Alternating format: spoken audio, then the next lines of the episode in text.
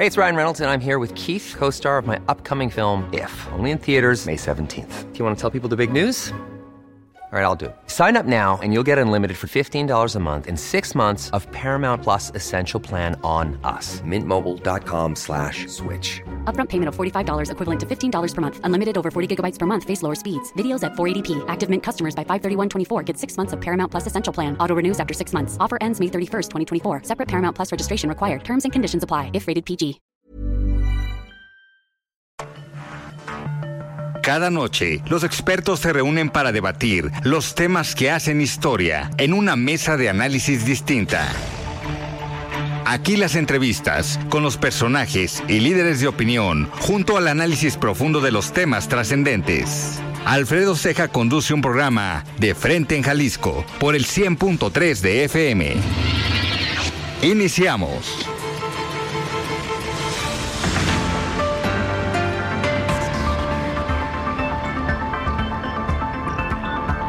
Muy buenas noches, bienvenidos a una emisión más de De Frente en Jalisco, aquí en Heraldo Radio Jalisco. Hoy lunes 4 de septiembre quiero agradecer, como todos los días, en los controles técnicos a Joel Alvarado, en la producción y redacción de este espacio a Ricardo Gómez y recordarles nuestro número de WhatsApp para que se comuniquen con nosotros, el 3330 1779 66. El día de hoy vamos a tener esta mesa de análisis que a partir de esta semana se transmitirá y la tendremos todos los lunes con Mario Ramos y Mario Hueso. Mario Ramos es ex consejero del Instituto Electoral y de Participación Ciudadana del Estado de Jalisco y Mario Hueso es académico del ITESO y experto en comunicación eh, política. Como cada lunes, Vamos a escuchar el comentario de Rafael Santana Villegas, él es director de la Escuela de Comunicación de la Universidad Panamericana Campus Guadalajara. Y también escucharemos el comentario de Olga Navarro, ella es comisionada presidenta del Instituto de Transparencia, Información Pública y Protección de Datos Personales del Estado de Jalisco. Les recordamos que nos pueden escuchar en nuestra página de internet heraldodemexico.com.mx, ahí buscar el apartado radio y encontrarán la emisora de Heraldo Radio Guadalajara. También nos pueden escuchar a través de iHeartRadio en el 100.3 de FM. Y les recordamos nuestras redes sociales para que se comuniquen por esta vía. En Twitter me encuentran como arroba Alfredo y en Facebook me encuentran como Alfredo Ceja. Y también ya tenemos el podcast de De Frente en Jalisco donde pueden escuchar esta mesa de análisis y todas las entrevistas en cualquiera de las plataformas. El análisis de frente en Jalisco.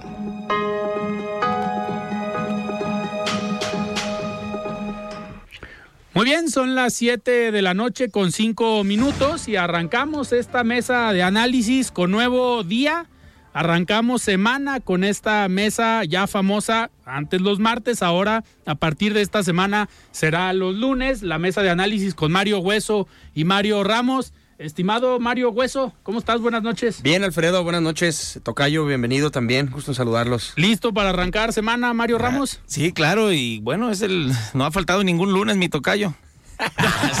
Porque pues, ya no será martes de destapes, ahora lunes, lunes de destape, para Un gusto estar con ustedes, amigos. Así que vamos a mover la opinión pública de Jalisco con los lunes de destape. Agenda, vamos a fijar agenda durante la semana. Pues es que además los lunes sí está atascado de información, literal. Entonces vamos, vamos a, empezar esta mesa de análisis de los lunes. Oigan, pues muchos temas eh, para platicar el día de hoy ya, me, digo, me gustaría empezar, pues ya recibió Xochitl Galvez esta constancia de mayoría o que ya se esperaba, donde pues la nombran ya la dirigente del Frente Amplio eh, por México, pero me gustaría irnos un poquito, eh, unos días atrás. Al miércoles. Al miércoles para ver o para analizar la forma. Eh, mucho se habló de por qué no estuvo Beatriz Paredes en esta pues en esta rueda de prensa que da el Partido Revolucionario Institucional, su dirigente y los diputados o el grupo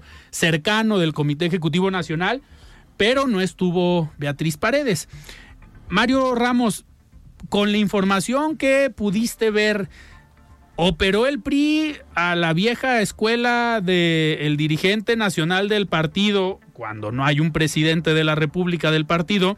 Pues es el que marca la línea y que hayan operado para decirle a Beatriz Paredes, pues vamos con Xochitl y tú, gracias por participar en todos los foros, gracias por llegar hasta este momento, pero estamos viendo que la más rentable es Xochitl Galvez. ¿Sí crees que haya operado así el PRI o sí habrán platicado, negociado? Eh, algo con Beatriz Paredes. Bueno, el resultado de la encuesta que dieron a conocer y que reconocieron las dos participantes, pues es claro, ¿no? Sí, Xochitl llevaba hasta 15% de ventaja. Sin embargo, Alfredo, yo creo que estuvo un poco desasiado, tiene un tufo a madruguete el hecho de que no haya aparecido ella en la rueda de prensa. Es decir, también dejó un mal sabor de boca que al ser un proceso ciudadano, había un frente, había un, un grupo que organizador de este proceso del Frente Amplio por México, que haya sido Alito, el presidente Alejandro Moreno, el del partido, el que diera el anuncio. Está bien, él es el presidente del partido y menciona 32 comités estatales, los distritales, los municipales, todos estamos con Xochitl. A mí me parece que... Digo, a todos esos los puso Alito. Claro, también. Pero la imagen eh, nos la quedó de ver, era Beatriz ¿no? Este, e incluso Beatriz debió hacer tal vez primero la rueda de prensa, levantarle la mano a Xochitl y fue hasta después, hasta muchas siguiente. horas después, cuando este, se les ve junta. Entonces, uh -huh. algo ocurrió. No sabemos a fondo. Mi tocayo debe tener más información con todas sus redes. Fuentes, Ma Mario Hueso, a ver, ahorita de lo que comenta Mario Ramos, tú como experto en comunicación política, los mensajes. Eh, que haya salido Alejandro Moreno a dar él solo el mensaje sin Beatriz Paredes, que se haya dado esta fotografía o estas imágenes de Beatriz con Xochitl hasta el día siguiente, ¿te dicen algo en la comunicación política? Pues sí, muchísimo, ¿no? Eh, antes que nada yo me, me iría dos, tres meses atrás cuando el presidente dijo, aseguró, que iba a ser Xochitl la elegida y que iba a ser elegida además por, digamos, los liderazgos de los partidos y no en una especie como de, eh, digamos, de proceso, de proceso abierto, abierto al público, claro. a la gente, a los que se inscribieron. Creo que tuvieron un, un, grandísimo error ahí porque además le llenaron al presidente la boca de razón, uh -huh. ¿no? Tuvo razón el presidente y al día siguiente salió a decir, se los dije. ¿No? Y a los 2.5, ¿cuántos se inscribieron al, al, al, proceso interno del frente? 2 millones 400 mil. 2.5 millones, sí, ¿no? 2.5. Pues los dejaron con las ganas de salir también de repente a sí. votar. O sea, en realidad. Hasta acabó, uno que otro morenista, yo creo. Acabó, sí, sí eso decían, que a lo mejor iban a hacer operación, ¿no? Sí. Pero entonces fueron pocos, ¿no? Entre sí, todos los partidos, todos los aspirantes 2.4. Pero pues en realidad este fue estuvo desaseado el proceso y el, presidente al final tuvo razón, que iba a ser un acuerdo cupular. A mí me hubiera gustado ver que llegaran hasta el final. Sí. Eh, porque además fue las reglas que pusieron ahí, uh -huh. ¿no? Yo creo, aquí lo dijimos muchas veces, que si dejaban a Xochitl llegar, ella iba a ser la, la, la elegida, pero pues no acabó el proceso. Nos ¿no? quedamos con la duda de esa medición de fuerzas que iban a hacer. Claro. Eh, evidentemente, Beatriz Paredes eh, tenía más apoyo. Yo creo que le pudo haber ido mejor. Es que, es que ese es el tema. ¿no? Ese es el tema. A ver, ¿le habrán jugado en esta, en este sentido? Por el riesgo que corrían tal vez de, de que ganara Beatriz Paredes. Ah. Eh, uno, con el trabajo que puede ella tener con los eh, adeptos en los diferentes estados por la trayectoria política que tiene, que sea más conocida en la opinión pública, porque a ver, el fenómeno Xochitl Galvez lleva tres meses, pero Beatriz Paredes lleva 40 años en la vida pública, entonces a lo mejor si le preguntas a un tlaxcalteca eh, por Beatriz Paredes, pues a Beatriz Paredes a lo mejor sí la conoce, pero a Xochitl Galvez, quién sabe. Eh, ¿Creen que haya sido por eso para evitar que en la encuesta o el día de la elección los que salieran a votar fueran los militantes del PRI o los adeptos que tenía Beatriz Paredes y no tanto los ciudadanos que tal vez se registraron y firmaron por Xochitl Galvez y que en un escenario así pudiera tener más votos el día de la, elección Beatriz Paredes? Pues yo creo que sí fue una decisión muy pragmática, ¿no? Al final se ahorran tiempo, recursos, el desgaste, la posible intromisión por parte de Morena, lo que se mencionaba, se, especula, se especulaba, yo no creo mucho eso. Sin embargo, este, pues coincido con yo creo que debió terminar el proceso, o sea, debió concluir uh -huh. todas las etapas como lo habían prometido Pienso que de todas maneras Xochitl eh, tenía la ventaja, era una ventaja amplia, importante, 15 puntos en la encuesta. Y en la otra, aunque hubiera Beatriz Paredes eh, salido arriba, pues también Xochitl tenía este, sus registros, una buena cantidad de registros, tenía apoyo de la estructura del PAN, ¿no? Santiago Krill también declinó, tenía sus apoyos. ¿Quién sabe qué hubiera pasado? Pero pues ya nos quedamos con las ganas, le dan la razón al, presidente, ¿no? Este, y bueno. A ver, Mario Hueso, el que le hayan dado la razón al presidente, ¿qué, ¿qué de positivo tiene? Uno, ganar el discurso y decir, ya ven, tenía yo razón, pero en este proceso que empieza a partir de hoy, pues Xochitl Galvez regresa al Senado, eh, se puede recuperar esta opinión y esta agenda pública a partir de las corcholatas porque estamos a días de que se sepa en Morena quién va a ser el defensor de los comités de la cuarta transformación. Eh, ¿Crees que puedan recuperar esta narrativa, las corcholatas, Morena, y que a Xochitl pues la enfríen un par de meses en el Senado de la República, porque ya al final no puede andar en, gira, no podrá andar comunicando como, como fue bueno, costumbre. Bueno, sí, sí, sí puede, pues no, no igual, pero. No igual. No, eh, el hecho de que todavía no arranque el proceso electoral no limita ni coarta la libertad de expresión. Pero de va a bajar el posicionamiento, ¿no? Pues, Va- va- se va a enfriar un poco. Y ahí puede tener cierta ventaja Morena o no. No sé, yo creo que ya vamos a estar en otro. Sí, yo también en- creo que no En otro terreno, en otro terreno de juego, en otra cancha, ¿no? En unas elecciones súper adelantadas. Pero para complementar lo que tú mencionas, por ejemplo, Roy Campos de Mitofsky, que mide los temas más comentados en la semana. El tema más comentado en la semana que terminó no fue el informe del presidente, fue la- el ungimiento de Xochitl. Ese fue el tema que más se comentó en el, en, en el país, según la medición de, de, de, de Mitofsky y de Roy Campos. Entonces creo que, que serán una nueva época, es un punto y aparte, ¿no? Vamos a ver el miércoles que se concrete el tema de Claudia, seguramente, a decir de todas las encuestas eh, también, y pues vendrá ahora un nuevo, un nuevo tiempo. Yo no sé si, se va, si va a permanecer Xochitl en la Cámara de Senadores o se va a lanzar a que la gente lo conozca, que es lo que necesita. ¿no? Yo creo que sí, yo creo también que no se va a detener. El proceso electoral ya inicia la siguiente semana. Eh, esta parte está un poco más regulada que lo- la etapa previa. Sin embargo, seguro se va a cuidar de no cometer actos anticipados de campaña, no va a pedir una, el, no va a hacer llamados eh, expresos al voto, Claro. no va a hacer promesas, pero sí puede recorrer ¿no? Este, reunirse con grupos, universidades, le hace falta presencia, le hace falta posicionamiento, ahí sí le llevan ventaja y mucha este, Claro. Morena. Y aparte viene un factor que el gobierno federal y el presidente es bueno, teniendo una mañanera todos los días, los ataques, Por que es algo que va a empezar, pues yo creo que a partir de ya.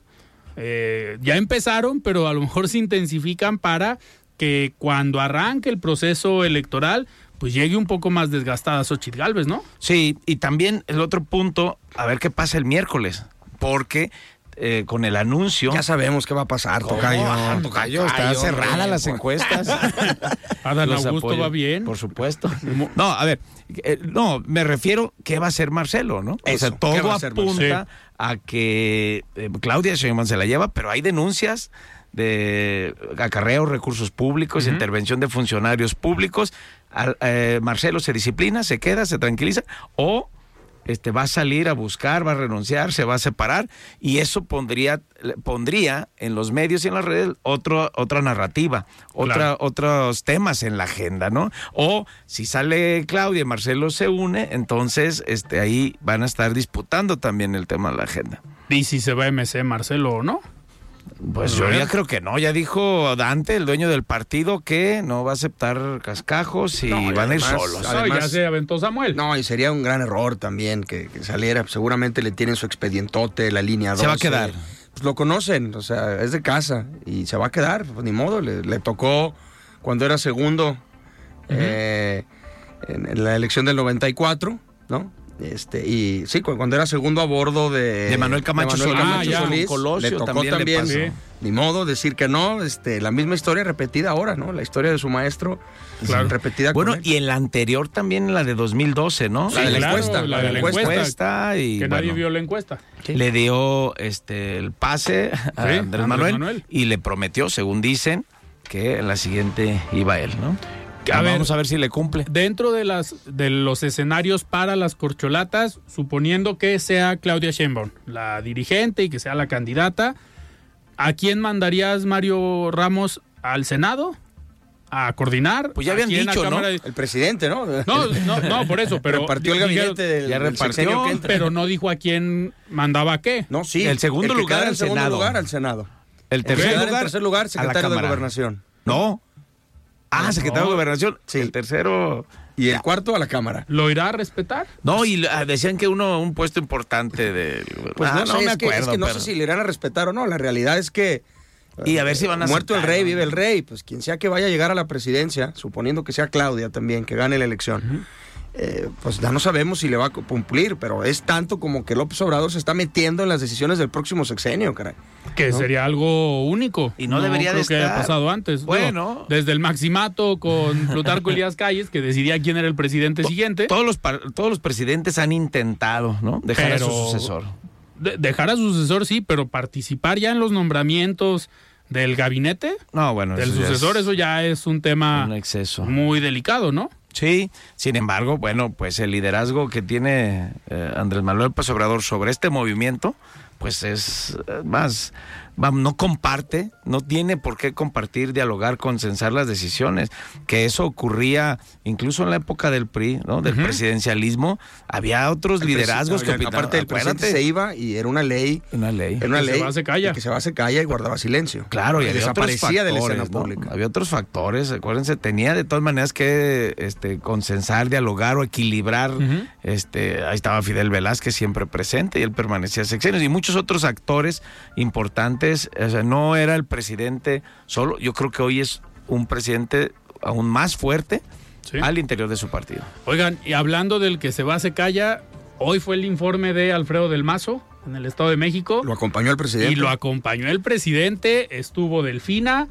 Un gran mensaje, ¿no? No ha ido el presidente a un informe de algún gobernador de oposición eh, de lo que va de su mandato, que yo Claro, recuerde. Desde el informe del año pasado eh, se dejó ir en elogios y loas a Claudia Sheinbaum, ¿no? Y agradeció al presidente de la República, a Claudia incluso, Alfredo Mazo, y también el papel que jugó en la elección del gobierno del Estado. Y hay antecedente, ¿no? Este, cualquier evento que había que tuviera que el tren suburbano con el Estado de. México, eh, el AIFA, el aeropuerto Felipe Ángeles, en todo eso estaba Alfredo del Mazo legitimando al Sí. presidente y aplaudiéndole. Y los Y- priistas se quejan de que no les apoyó, ¿no? A lo No, a mejor ver. no intervino mucho para apoyar a Fina, pero el presidente dijo que se portó muy bien. A ver, y pues fue a ese- agradecerle, y- fue agradecerle. Y a cambio de ese se portó muy bien, ¿se irá a alguna embajada? Pues eso ¿O se irá tranquilo? Pues ya con eso es ventaja. Pero bueno, a todos los exgobernadores que se han portado bien, eh, les ha tocado Les algo. ha tocado Una embajada embajada en menos, Europa, ¿no? o, principalmente. o que no los investiguen. Así es. También. Oigan, antes de ir a un corte, vamos a escuchar el comentario de Olga Navarro. Ella es presidenta del Instituto de Transparencia, Información Pública y Protección de Datos Personales del Estado de Jalisco. Estimada Olga, ¿cómo estás? Buenas noches. Muy buenas tardes, estimado Alfredo. Como cada lunes es un gusto saludarte y por supuesto te agradezco este espacio de reflexión. El día de hoy te quiero platicar respecto a la firma de convenio que realizamos el Poder Judicial y el ITEI el día de hoy por la mañana. Y como seguramente recordarán varios de nuestros radioescuchas, esta firma de convenio le antecede un largo camino recorrido entre ambas instituciones. Recuerdo que una de las principales actividades que realizamos en conjunto fue precisamente reconocer a Test Data como un software importante para la realización de versiones públicas de las sentencias que genera el Poder Judicial. Sin embargo, Alfredo, el magistrado presidente Daniel Espinosa Licón, al revisar las reales y profundas necesidades del Poder Judicial para la elaboración de estas versiones públicas, fue que decidió generar un software específico que hoy conocemos como ELIDA y que también ya ha sido compartido con 46 sujetos obligados a lo largo y ancho del territorio nacional. La firma de convenio que estamos realizando el día de hoy tiene la finalidad de estrechar la natural alianza entre nuestras instituciones y de, por supuesto, realizar proyectos con resultados medibles. Entre varias propuestas que tuvimos para materializar, quisimos empezar con la realización del diplomado en justicia abierta y rendición de cuentas. ¿Para qué? Para que todo el personal, tanto del Supremo Tribunal de Justicia como del Consejo de la Judicatura, siga profesionalizándose y siga capacitándose en estas importantes y vitales temáticas. Nosotros, Alfredo, estamos convencidos que la justicia abierta es un pilar de la transparencia y que sin duda tiene una incidencia real y directa en la rendición de cuentas. También estaremos apoyando con el tema de implementar las mejores prácticas de gestión documental siguiendo las directrices de la ley de archivos. Y por supuesto, esto y más estaremos realizando a partir de la firma de convenio. Y yo quisiera aprovechar el espacio, Alfredo, si me lo permite, para hacer este exhorto a todos los interesados del Poder Judicial y del Consejo de la Judicatura a consultar en un par de días más el micrositio del CECIP en www.itei.org.mx para que puedan conocer la convocatoria para este diplomado y, por supuesto, hacer su registro. Muchas gracias, estimado Alfredo. Platicamos con todo gusto el siguiente lunes. Saludos. Muy bien, muchísimas gracias Olga por este comentario. Nosotros vamos a un corte y regresamos.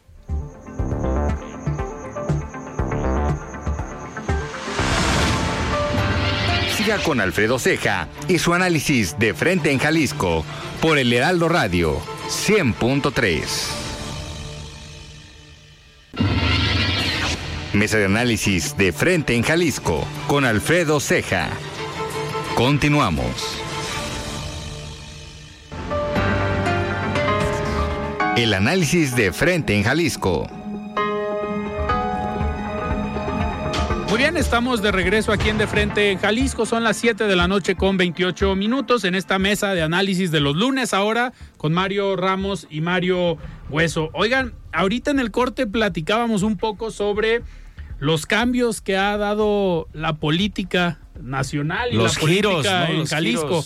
Eh, a ver, vemos hoy que la Universidad de Guadalajara sale en un video el rector con una postura y con un estudio técnico sobre los libros de texto gratuitos, que al final dándole en parte la razón al gobierno federal, diciendo sí hay errores, pero no es el contenido que eh, pues se ha dicho en redes sociales.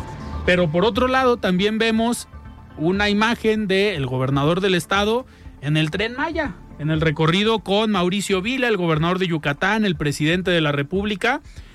Imágenes que hace dos años, tres, hubieran sido impensables. Digo, y si nos vamos de la semana pasada a esta rueda de prensa o a este mensaje del gobernador y el rector precisamente sobre el tema de libros de texto, pues la política cambia de un día para otro y los acuerdos que no eran acuerdos, que siempre sí ya generaron amigos nuevamente y va a seguir cambiando, ¿no? Como dice, los amigos de hoy pueden ser tus enemigos de mañana y los enemigos de hoy tus amigos mañana. Así es la política. Y te faltó decir, Alfredo, que el presidente en la mañanera transmitió el video, del, de Ricardo Villanueva. rector Ricardo Villanueva. Es más, y el rector le puso, le metió pauta también en su Instagram a, esa, a ese video. Por supuesto. Yo, no sé si anda otra vez este queriendo medirse ahí. Que, no, bueno, bueno, a ver, ¿no? Este, la, ya ha pasado el conflicto y ya teniendo pues cierto orden, yo creo, al interior de la Universidad de Guadalajara. Sí. Eh, no hubo conflicto, no hubo controversia en el grupo político. Yo creo que con ese orden sí le da pie al rector de decir, pues considerar algo en el 24. A ver, pero también no hay que minimizar que es el rector de la segunda universidad más grande, más importante del país y en su video transmite a partir de un estudio riguroso, serio, técnico. Hacía falta algo así, había habido mucho ruido, el rector eh, revela, visibiliza que hay fake news y bueno, yo creo que sí hacía falta. Fue una, un balón que se le acomodó, no sé si, era la intención política, pero al presidente le cayó muy bien que era un rector Ryan Reynolds here from Mint Mobile. With the price of just about everything going up during inflation, we thought we'd bring our prices down. So to help us, we brought in a reverse auctioneer, which is apparently a thing. Mint Mobile unlimited premium wireless. Have to get 30, 30, bit to get 30, bit to get 20, 20, 20, bit to get 20, 20, bit to get 15, 15, 15, 15 just 15 bucks a month. So, Give it a try at mintmobile.com slash switch. $45 upfront for three months plus taxes and fees. Promo rate for new customers for limited time. Unlimited more than 40 gigabytes per month. Slows. Full terms at mintmobile.com. Burrow is a furniture company known for timeless design and thoughtful construction and free shipping, and that extends to their outdoor collection. Their outdoor furniture is built to withstand the elements, featuring rust-proof stainless steel hardware, weather-ready teak, and quick-dry foam cushions. For Memorial Day, get 15% off your Burrow purchase at burrow.com slash ACAST and up to 25% off outdoor. That's up to 25% off outdoor furniture at burrow.com slash ACAST. por este, una universidad de este tamaño, de esta importancia, eh, pusiera el punto que él esperaba, ¿no? Al final los libros no están como dijeron y acusaron que estaban los que los querían quemar, ¿no? Además le cae en un muy, en un muy buen momento a- al rector Villanueva, ¿no? Porque lo siguen midiendo en casi todos los estudios demoscópicos o eh, de las casas encuestadoras.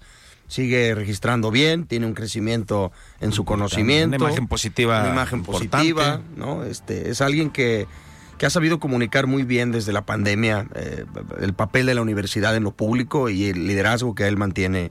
Por supuesto, la universidad, a pesar de las limitaciones presupuestales, pues sigue creciendo, ha anunciado centros universitarios nuevos, ¿no? Uno en la zona metropolitana y otro. Yo creo que sí Ahora, había dicho también que él se quedaba a terminar su. Pues dijo en el rectorado, informe que, que no, que de momento no, pero bueno, los tiempos ¿no? Los cambian. La política Pues, la cambia y política los también, la cambian. política hace extraños compañeros de cama también. Sí. Oiga, a ver, La política es de ¿y dónde, circunstancias. dónde lo verían? ¿En Guadalajara? No, bueno, pues yo creo que si decidiera él participar, ¿no? estaría pensando, Guadalajara ya compitió, ¿no, Tocayo?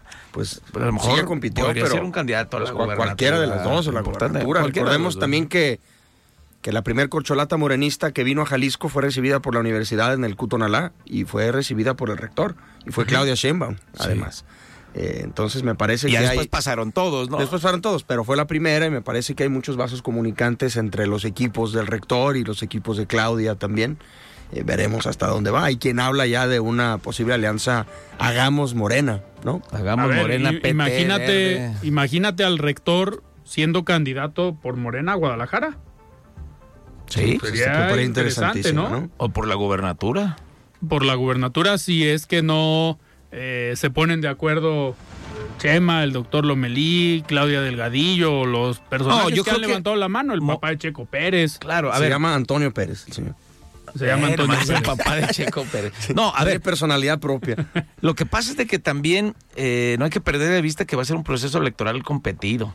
¿no? Sí. Este, no va a estar el presidente en la boleta. Y aún así sea Claudia y tenga ventaja, y Morena tenga una fuerte presencia, gobierne eh, más de 22 estados, 22 estados gobierna, ¿no? Este, de todas maneras, eh, el fenómeno de Xochitl y la coalición que están haciendo va a despertar interés. Entonces, yo creo que sí van a tener que echar mano de los candidatos más conocidos, con mejor imagen, los mejor posicionados, y en esa este, pues nadie tiene nada seguro, ¿no? Yo creo que para, para Morena, así como para todos los partidos, Jalisco es muy importante, ¿no? Forma Sí. parte de uno de los padrones más importantes, son casi 7 millones de electores. Y no olvidemos otra cosa, perdón que te interrumpa, Tocayo. Candidato a la presidencia que gana Jalisco, gana eh, la elección presidencial. Es correcto.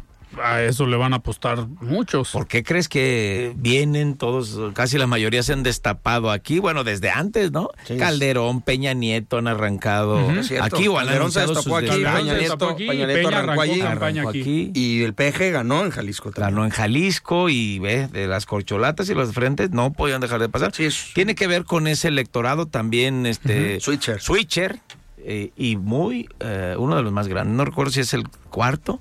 A ver, debe ser Ciudad de México, Estado de Estado de México, México. Jalisco, luego Veracruz. Exacto. Tercero. Tercero. Y a ver, dentro de estos escenarios de lo que pase a nivel federal, con el Frente Amplio, con eh, Morena, que corcholata quede, va a haber un impacto en lo local, en este tipo de relaciones con el grupo universidad o con la Universidad de Guadalajara. Pero ¿qué pasa con el Frente Amplio aquí en Jalisco? ¿Qué pasa con la relación entre PRI, PAN, PRD y este guiño de el gobierno del estado de pues estar más cercano a eh, el Frente Amplio que con su misma dirigencia a nivel nacional y Dante Delgado. Yo creo que el coqueteo es más que con el frente con Xochitl. ¿no? Pero pues Sí, va sí, sí, de por también. medio. Sí, pero habrá que ver qué se negocia. Pues este, aquí para eso también crearon la famosa tercera o cuarta mesa, esta donde fueron los, los embajadores del emesismo, el, El jueves pasado. el jueves pasado, Ajá. el viernes pasado, el alcalde de Guadalajara, el senado Clemente, el alcalde Lemus y, y el secretario de Desarrollo Social, Alberto Esquer, Esquer. pues para, para hablar de lo nacional, ¿no? Que ya por ahí platicaron un poquito de qué iba, pero de ahí a que ¿Y qué, y qué va? Pues más diálogo. pues hablábamos la semana pasada, ¿no? ¿Va va a haber rompimiento o va a haber entendimiento? Yo sigo creyendo que se van a poner de acuerdo todavía. Yo creo que ya rompieron, ya se habla, ¿no? De la participación a través de una agrupación política, Ajá. una que ya existe, ya no pueden abrir en este momento otra, se cerró ese proceso. Pero, a ver, si participan a- en, por medio de una agrupación política, tienen que ir en alianza con un partido local. Con un partido, con una coalición, no, o con federal con registro. Pero No, en no, este caso, ¿irían con quién? Pues ¿Con la alianza PAN, PRI, PAN, PRD? Sí, claro, puede ser. No, entonces no tiene que ser. No es forzoso que tengan que ir con un partido local. Podrían hacerlo con Hagamos más los partidos nacionales, ¿no? que hagamos, ahorita lo acabamos de decir, pues está a lo mejor más cercano ya a Morena. Futuro, lo que ha dicho la presidenta aquí, lo que ha dicho Pedro Kumamoto es, vamos solos, no vamos en alianza. Entonces, Híjole, solos se van a... Sí, pues como pasó en Zapopan, ¿no? Que Sí. el, el issue de campaña era morena, antimorena. Y yo creo que va a y seguir. jugaron con la de somos tercera vía y la tercera vía no existía en el electorado, en la cabeza del electorado, ¿no? En una elección presidencial, una elección Polarizada. tan polarizada, yo creo que los partidos locales tienen van a que... tener que aliar. Sí, porque si no tienen un candidato a la presidencia se van a perder ahí en el ruido de las campañas nacionales. Oigan, y ahorita ya van a empezar los informes. El viernes es el informe del senador Clemente Castañeda, el sábado tiene el informe el destape del senador Clemente Yo Castañeda. no, no lo Como quise, por quinceava vez, ¿no? No lo, no lo quise decir así, pero ya vemos espectaculares de todos los que van a hacer informes. El sábado es Mirza, el lunes Juan José Frangé y la próxima Hay que semana decir que la ley se los permite. ¿eh? Sí, claro, pero será ya destape y arranquen a partir del informe a jugar, O sea, la y pregunta es? ¿Cuándo se concreta ahora sí las candidaturas del, del emesismo a nivel nacional y aquí? Porque Sí. decía hoy en una entrevista en radio a nivel nacional con nuestro colega Ciro Gómez Leiva, el senador Clemente, que vamos tarde, en que MC va tarde en ese debate, decía él. ¿No? Es decir, este, vamos tarde en ese debate, nosotros estamos todavía creyendo que no sé qué. El, el- el INE ya dijo adelante con los procesos que trae cada, cada uno de los dos bandos, este, violen o no la, la No legislación. obstante, las precampañas arrancan en diciembre, Diciembre. pero bueno, ya ya están poniéndose de acuerdo, ¿no? Y MC todavía está Ya deshojando dijo Dante que en septiembre, ¿no toca yo? Pues sí, y luego es que había dicho que en diciembre. Sí, había dicho que en diciembre, era que la en postura. La noviembre. presión, la presión. Sí, ya sabemos que Samuel está metiendo una pauta muy jugosa en redes Sí. al interior del. A ver, del- Samuel ya preguntó país. en Nuevo Sí. León si quieren presidente joven. Y sí. A ver, y también el otro solito se el del secretario de Colosio, este, Basabe, Agustín- Agustín Basabe. Basabe, también ahí lanza una señal, ¿no? Pero es una postura interesante, ¿eh? Que mediadora. frente, Sí, que dicen, a ver, vamos solos como movimiento ciudadano, pero en caso de que las mediciones no nos den y que a quien sea el representante o el candidato de MC no le alcance, vamos declinando y vamos sumándonos Bueno, al ya sabemos de que eso, va a pasar. A mí se me, me parece que medio tramposón, por decirlo de alguna manera, porque al final se les invitó para conformar el frente, ¿no? Y él plantea que hacer una encuesta ya una vez que tengan el candidato de MC contra Xochitl. Y la que sal- el que salga arriba iría. Pero es como no querer jugar los octavos de final, los cuartos de final, la semifinal y querer llegar a, Pero, jugar la final. pero a ver, ¿No, ¿qué, generas con eso? ¿Vender más caro a la negociación? No, claro, a ver, debieron jugar desde el inicio. ah, ya, pero- este, ya eran 13, que ya yo nomás me enfrento contra la última. Pero es que si lo jugaban desde el inicio, ¿qué le tocaba a MC? No, y además sumen también la postura de ¿Y tú crees que le va a decir el, el PRI, PAN y, y- y Claudio X González y todos? Este, ah, está bien, pásale. A ver, si la elección está cerrada, los candidato- siete- sí, claro, No, no, también. no le van a dar la candidatura, al contrario, Ah, me voy a sumar al proyecto de Xochitl, pero si los seis, siete puntos que pueda traer MC te dan el triunfo, a ver qué candidato de MC, quien vaya a ser, sea Agustín Basabe, Maines, Dante, quien sea, o el Samuel, el nombre que pongas, quieres la Secretaría de Gobernación, si me garantizan que con esos seis o siete puntos gano la presidencia, yo creo que a eso le Ah, está bueno, sí, apostando los- MC, ¿no? Ahí puedes vender El más mensaje caro. que manda Agustín Basabe es eh, competir por la candidatura a la presidencia, Sí, sí, ¿no? sí, sí. Eh, es decir, ya enfrentar Sí, al me uno al frente, pero también quiero ser uno de los candidatos. Claro. Y medido candidato. contra Xochitl, lo que te digo que es, ya se brincaron, no participar Y yo los- sumaría, además de Agustín Basabe, que es nuevo para, para muchas personas de la audiencia, eh, Colosio, que también declaró hoy. Y su declaración fue más dura todavía, porque dijo, no voy a ser artífice de la división de una oposición, sería irresponsable. Tengo mucho que hacer como alcalde, soy un alcalde nuevo, tengo mucho que madurar como persona, como padre de familia, como político, violines detrás, etcétera, etcétera. Y dijo, pero no voy a ser artífice de la división de una oposición, sería irresponsable. Él tiene claro que tienen que ir juntos. Claro, bastante congruente en su postura. Y alineándose tal vez a su proyecto del 2030. ¿Por qué? Porque al menos con esta declaración, él, en caso de que Movimiento Ciudadano decida al final ir solo, Colosio, ¿qué puede decir en los próximos años? Yo dije que tendríamos que ir juntos. Y tal vez construir un proyecto hacia el 2030. Sí. Alfredo, Mario, un dato para el auditorio, ahorita lo estábamos comentando. Sí, efectivamente, como dijo mi tocayo, el estado de Jalisco es el tercer padrón más abultado, más grande. 12 millones 600 eh, el estado de México. 7 millones 800 la Ciudad de México, 6 millones 400, casi 6 millones 500 Jalisco, 6.72% del padrón nacional lo tiene Jalisco. Entre estos tres estados, eh, eh, se integra el 28% de los electores, casi una tercera parte de los electores en tres estados, Estado de México, Ciudad de México y Jalisco. Con eso ganas la presidencia, Pues, ¿no? Casi, bueno, está Casi. dividido, pero este eh, eh, habla de la importancia de Jalisco en la- el concierto de la elección de 2024 presidencial. Oigan, y a ver, en este, ahorita lo que comentabas, Mario Hueso, de los personajes de Jalisco que acudieron a esta reunión la semana pasada, eh, vuelve a figurar Alberto Esquer, que platicamos con él aquí la semana eh, pasada. Primero con esta foto, con Xochitl Galvez, pero nuevamente se sube a esta dinámica nacional y de poder ser un actor conciliador o poder ser un actor eh, de diálogo ante una problemática que enfrenta MC, pero el secretario de Asistencia Social pues está haciendo su trabajo, ¿no?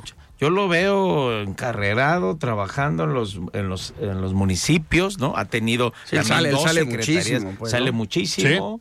Este, conoce el Estado, conoce el interior del Estado, una fortaleza que no tienen eh, a- a otros, ¿no? Incluso Pablo Lemos, aunque en las encuestas nos aparece que está arriba, yo creo que Alberto Esquer todavía puede dar la pelea, ¿no? No, Eh, y- bueno, a este Clemente tuvo una campaña estatal al Senado. Entonces, interesante lo que se va a venir para MSI. Y además, eh, Esquer presume de conocer muy bien el Estado y de tener cercanía también con los panistas. Recordemos que él estuvo en el PAN también Ahí como empezó. militante, PAN. como alcalde. Nos dijo acá de su Lo relación dijo con, su Xochitl, relación bueno, con, ellos. Aquella foto que fue a tomarse a Morelia con Xochitl también. O sea, él también está haciendo su Bueno, jugada. gran parte del emesismo venía del panismo, a lo mejor regresan, ¿no? O se juntan, o se juntan. Bueno, bueno, Sí, bueno. vuelven a sacar la llave del partido. Eh, si no hay MC Jalisco, pues se van, regresan, ¿no? Que a lo mejor los dejan sin partido. ¿Y, y cómo ven las negociaciones de MC con el Frente Amplio aquí en Jalisco? ¿Qué pudieran eh, negociar? Porque al final eh, el MC Jalisco, si se quedan sin la marca o si se quedan sin el partido y juegan con esta agrupación política, pues van a negociar con los del Claro, Frente Amplio. Sí. Pero lo que decías tú, a ver, los presidentes a nivel nacional van a aceptar que llegues y negocies. Lo mismo va a pasar aquí en Jalisco. Sí, pero una negociación ¿Qué complicada. pudieran? Sí. A ver, vamos. En este tipo de negociaciones casi siempre lleva a mano el partido que gobierna tal municipio, ¿no? El PRI trae por ahí 24 municipios y PAN una cantidad similar. La zona metropolitana principalmente gobernada por MC. PRI y PAN no tienen eh, municipios de la zona metropolitana. Difícil la negociación, eh, habría que pensar, pero la negociación incluso es eh, nacional. Sí, claro. La coalición se, negocia en Ciudad de México. Se negocia en Ciudad de México yo creo que les conviene a, todos. claro. siempre y cuando sea una negociación justa. Yo creo que es lo que les preocupa a los partidos PAN, PRI, PRD Jalisco, de que llegue y anotas, ¿no? Y todo para MC y nada más les presten el registro. Porque ellos están haciendo también su trabajo, están haciendo su lucha, tienen una expectativa este alta desde lo nacional desde lo nacional por el fenómeno Xochitl Gálvez.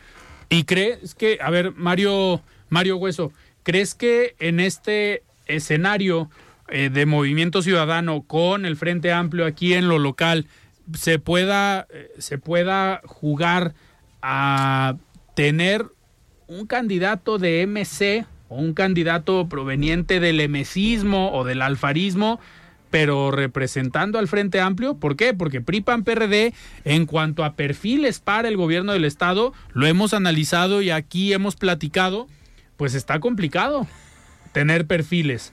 Eh, hay perfiles en Movimiento Ciudadano, pero ¿crees que les puedan prestar el carrito, como decía Mario Ramos? Yo creo que todo es posible. Platicábamos la semana pasada que incertidumbre es la palabra eh, del momento que define, digamos, el momento político que hay en el Estado y posible mucho, posiblemente mucho que ver en el país también. Y yo creo que todas las posibilidades caben ahora. Si los veo que puedan jugar juntos o que se alíen de facto nada más, como han hecho en otras elecciones, ¿no? Eh, me llama mucho la atención, eh, como a muchos, la foto esta del gobernador de Jalisco con el presidente en el primer recorrido del tren Maya. ¿Qué habrán platicado? ¿Qué habrán platicado ahí? Pues no sé. últimamente, en los últimos años se han llevado muy bien. Y el presidente habla muy bien del gobernador. Y el gobernador dejó de pelearse con el presidente y de criticarlo y demás. Entonces, no sabemos qué, qué, qué hay de fondo, ¿no? Lo vamos a descubrir, yo creo, en las próximas semanas, ya no meses. Pero yo sí creo que todas las posibilidades caben ahí, Alfredo. Eh, de que juegan, que compiten, que se alíen, que lo hagan de facto, que lo hagan nada más eh, de otra manera, ¿no? ¿Y los más preocupados son los que se quieren reelegir? Sí, porque además este, ya, no, pueden. Hubiera querido preguntarle a mi tocayo Mario Ramos, pero eh, entiendo que no pueden competir por otra fuerza política. No, tendrían que haber renunciado a la mitad del, periodo. Mitad del periodo. Entonces ya se les pasó el periodo. Todos los que hoy tienen un cargo por Movimiento Ciudadano, en teoría no se pueden reelegir para el mismo cargo por otro partido, es decir, por, por el Frente Amplio. Sí. Eso va a estar muy interesante. Por el Frente sin MC. Sin MC. O sea, si van con el partido, pues ya la, ya la hicieron. De ahí la importancia de ver si hay diálogo, si hay rompimiento con Movimiento Ciudadano a nivel nacional. ¿Crees que se sepa pronto si hay un rompimiento fuerte, si estas mesas de diálogo que están haciendo, eh, le das una, dos semanas, un mes máximo? Yo le doy unas tres semanas, pasando el grito a lo mejor una semana. Recordemos que es mes patrio. Eh, le, doy unas tres semanitas a que esto se resuelva, si tronaron, si se pusieron de acuerdo, si van a dejar que los de Jalisco elijan. Recordemos también que quien tiene la firma es Dante. es Dante para todas las candidaturas de todo el país. Así es. Entonces tiene mucho poder. Eh, pues simplemente. Así como, anuncio bancario, el poder de tu firma, ¿no? Tiene mucho poder ahorita. A ver, tiene el poder de que seas o no seas candidato. Así de fácil, como en su momento eh, los presidentes priistas tenían el poder de decidir si eras o no eras candidato. Hoy Dante Delgado tiene el mismo eh, poder al interior de Movimiento Ciudadano. Sí. Y está teniendo personajes también aliados. A ver, Samuel García está siendo un aliado incondicional de Dante Delgado. No, claro, no, pues empezó ya su, digamos, pre, pre, pre, campaña, ¿no? Por ahí salió una nota en Reforma, creo que le había invertido cerca de 2.5 millones de pesos en la última o en las últimas semanas a su pauta nacional para darse a conocer. También en la, una página, no sé si se llama Nuevo León Travel o Travel Nuevo León, donde también aparecía su imagen hace mucho uso, como lo hizo en la campaña, que le funcionó de salir con Mariana también, en las fotografías, en los videos.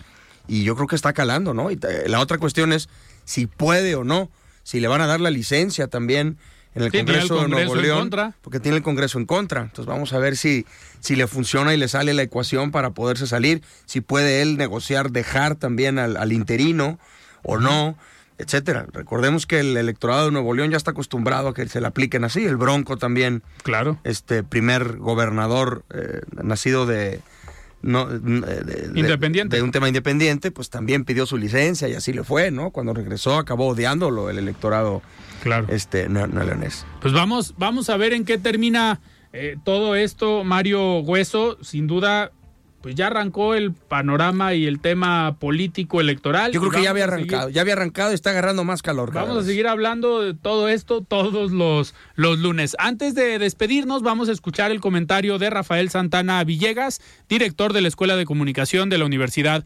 Panamericana. Estimado Rafa, ¿cómo estás? Buenas noches.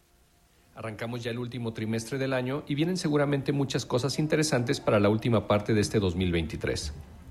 La semana pasada, Alfredo, tratábamos el tema del pensamiento estratégico y la importancia que éste tiene al momento de tomar decisiones. Así que esta noche quisiera tratar precisamente el tema de los análisis de riesgos y la toma de decisiones.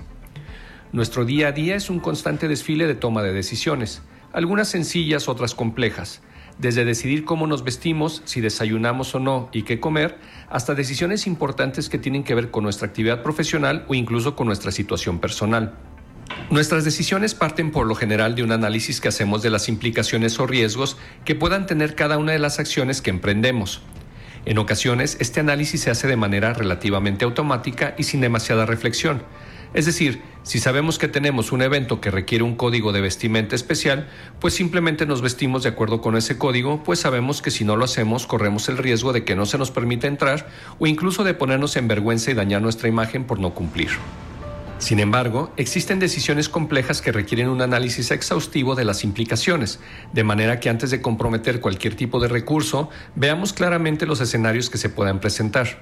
Es aquí donde entra la fase de analizar el costo-beneficio, pues implica que nuestras decisiones no solamente tomen en cuenta el costo absoluto de la acción, sino también la relación con el esfuerzo realizado contra el beneficio obtenido.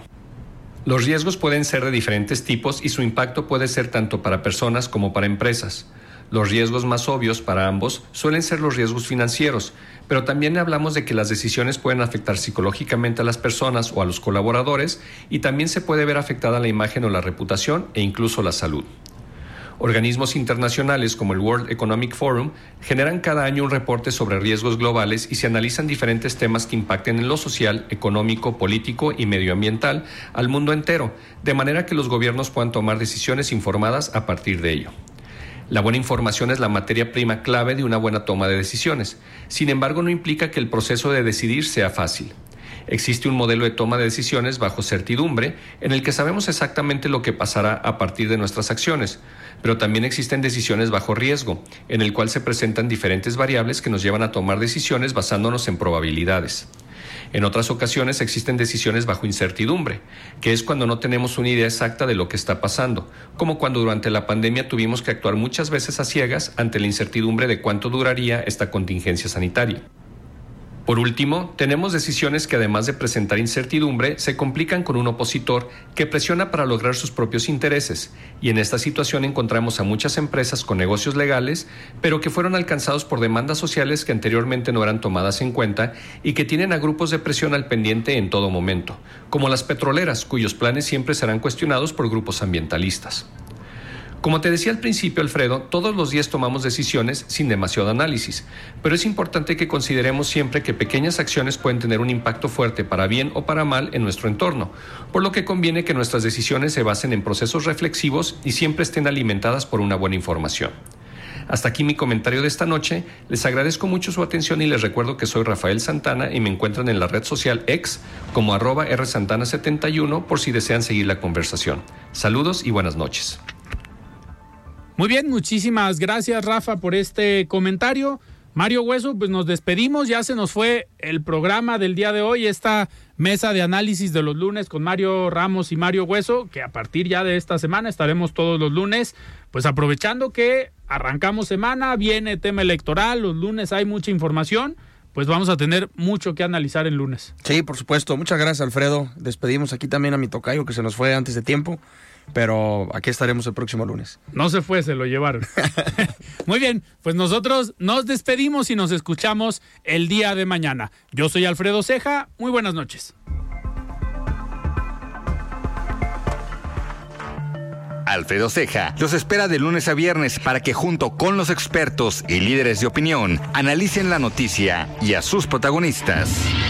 Esto fue De Frente en Jalisco, otra exclusiva de El Heraldo Radio.